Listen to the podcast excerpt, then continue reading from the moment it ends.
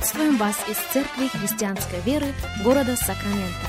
Мы молимся о том, чтобы последующие 15 минут послужили вашему назиданию и духовному утверждению.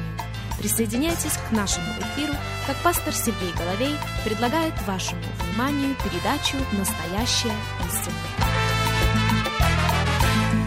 Здравствуйте, уважаемые радиослушатели! Сергей Головей у микрофона. Из Церкви Христианской Веры мы приходим к вам – Рады предоставленной возможности встретиться вместе с вами, рады предоставленной возможности провести вместе с вами последующих несколько минут.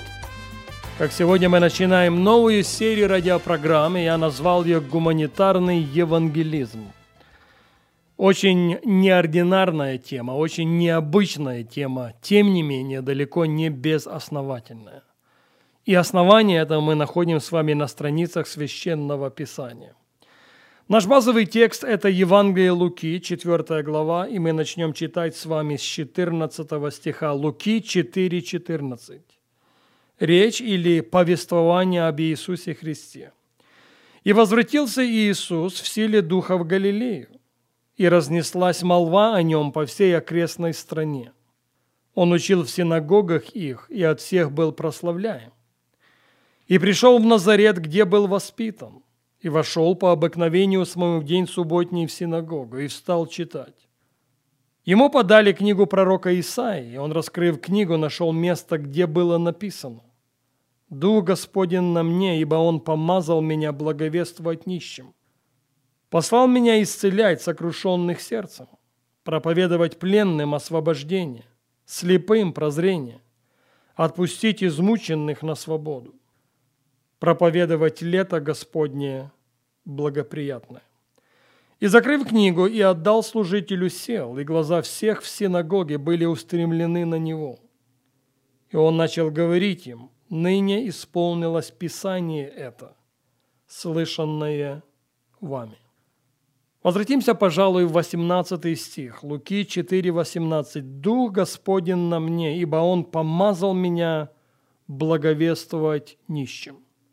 Дух Господень на мне, ибо Он помазал меня евангелизировать, озвучить добрую новость для нищих. Мы начнем наш разговор с того, чтобы дать определение служению евангелизма как такового. Служение евангелизма – это подарок Иисуса своей церкви. Я повторю это еще раз – Служение евангелизма – это подарок Иисуса своей церкви. Бог, согласитесь, не всегда дает нам то, что мы хотим. Но Бог никогда не дает нам то, в чем мы не нуждаемся. Другими словами, если бы мы не нуждались в служении евангелизма, то Бог никогда не дал бы нам последнее. Бог никогда не послал бы это в свою церковь. Послание к Ефесянам в 4 главе мы читаем с вами, начиная с 7 стиха. «Каждому же из нас дана благодать по мере дара Христова. Посему и сказано, вошел на высоту, пленил плен и дал дары человекам. А вошел, что означает, как не то, что он и не сходил прежде в преисподние места земли? Не шедший, он же есть и восшедший превыше всех небес, дабы наполнить все. И он поставил одних апостолами, других пророками, иных евангелистами, иных пастырями и учителями. Он поставил. Он сам лично сделал это. Он поставил одних апостолами, заметьте, не всех. Он поставил других, далеко не всех, пророками. Он поставил третьих, опять-таки, далеко не всех, евангелистами и пастырями, и учителями. Евангелизм же, в свою очередь, это усилие, чтобы сделать имя Иисуса известным. Пожалуйста, запомните это, если считаете нужным записать, запишите. Самое простое определение евангелизма как такового. Евангелизм – это усилие, чтобы сделать имя Иисуса известным. И через призму священных писаний можно увидеть несколько видов евангелизма. Во-первых, это евангелизм силы. Хорошим примером этому, опять-таки, на страницах Священного Писания является Филипп. Вашему вниманию книга Деяний апостолов, 8 глава. В те дни произошло великое гонение на церковь в Иерусалиме. И все, кроме апостолов, рассеялись по разным местам Иудеи и Самарии. Стефана же погребли мужи благоговейные и сделали великий плач о нем. Кстати, в предыдущих двух главах, в шестой и седьмой разговор о Стефане, о диаконе церкви в Иерусалиме. Бог использовал его и использовал его могущественным образом. И его служение закончилось в тот момент, когда оборвалась его жизнь в результате того, что Стефан был побит камнями. А Савол терзал церковь, Деяние 8.3, входя в домы и влача мужчин и женщин, отдавал их в темницу. Между тем рассеявшиеся ходили и благовествовали Слово. Так Филипп пришел в город Самарийский и проповедовал им Христа. Народ единодушно внимал тому, что говорил Филипп, слыша и видя, какие он творил чудеса. Ибо нечистые духи из многих одержимых ими выходили с великим воплем – и многие расслабленные и хромые исцелялись. И была радость великая в этом городе.